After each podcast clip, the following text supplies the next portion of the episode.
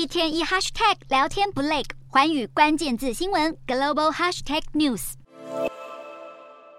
中国堪称最具战狼代表性的秦刚破格升官，成为新任中国外交部长，却在上任后发表了言论中展现较为温和态度，指出中美关系的大门将继续开放。不过，外界分析认为，秦刚一直以来都被视为战狼外交的代表人物，他将全面遵循习近平打造强国梦的目标，开启中国战狼外交二点零的时代。秦刚出任外长之前，去年七月才刚成为中国驻美大使。专家认为，秦刚能迅速晋升为外交部长，是得益于跟习近平的亲信关系，加上他身上具备战斗精神，能够奋力为中共利益挺身而出，符合习近平对外交官的偏好。二零二一年，秦刚在被质疑中国的战狼外交时，他就反批西方才是恶狼外交。中美关系紧张之际，甫上任的秦刚完全没有喘息的机会，他的首要任务就是要改善和美国的关系。观察中美两国近年在外交上的转变，前总统奥巴马在任时使用重返亚洲策略，希望能加强跟中国等亚洲国家的往来。然而，川普当选美国总统之后，主张美国优先战略。并且在二零一八年发动贸易战，使得中国的外交作风逐渐强硬，进而演变成现在的战狼式外交。